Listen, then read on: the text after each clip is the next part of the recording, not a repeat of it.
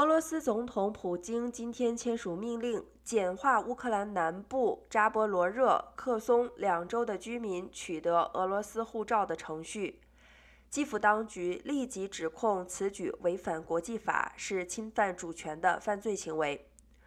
乌克兰南部克松州目前受俄军占领，东南部的扎波罗热州则部分遭到莫斯科的控制。莫斯科当局和当地的亲俄官员早已预告，两地可能成为俄罗斯的一部分。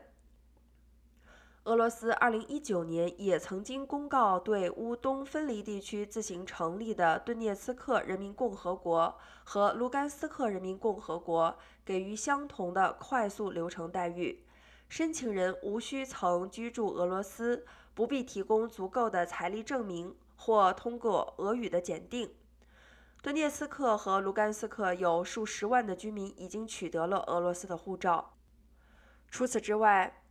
克松有关当局二十三日宣布，俄罗斯卢布可作为乌克兰币和林夫纳之外的官方货币。莫斯科任命的扎波罗热地区的官员十九日也宣布了相同的措施。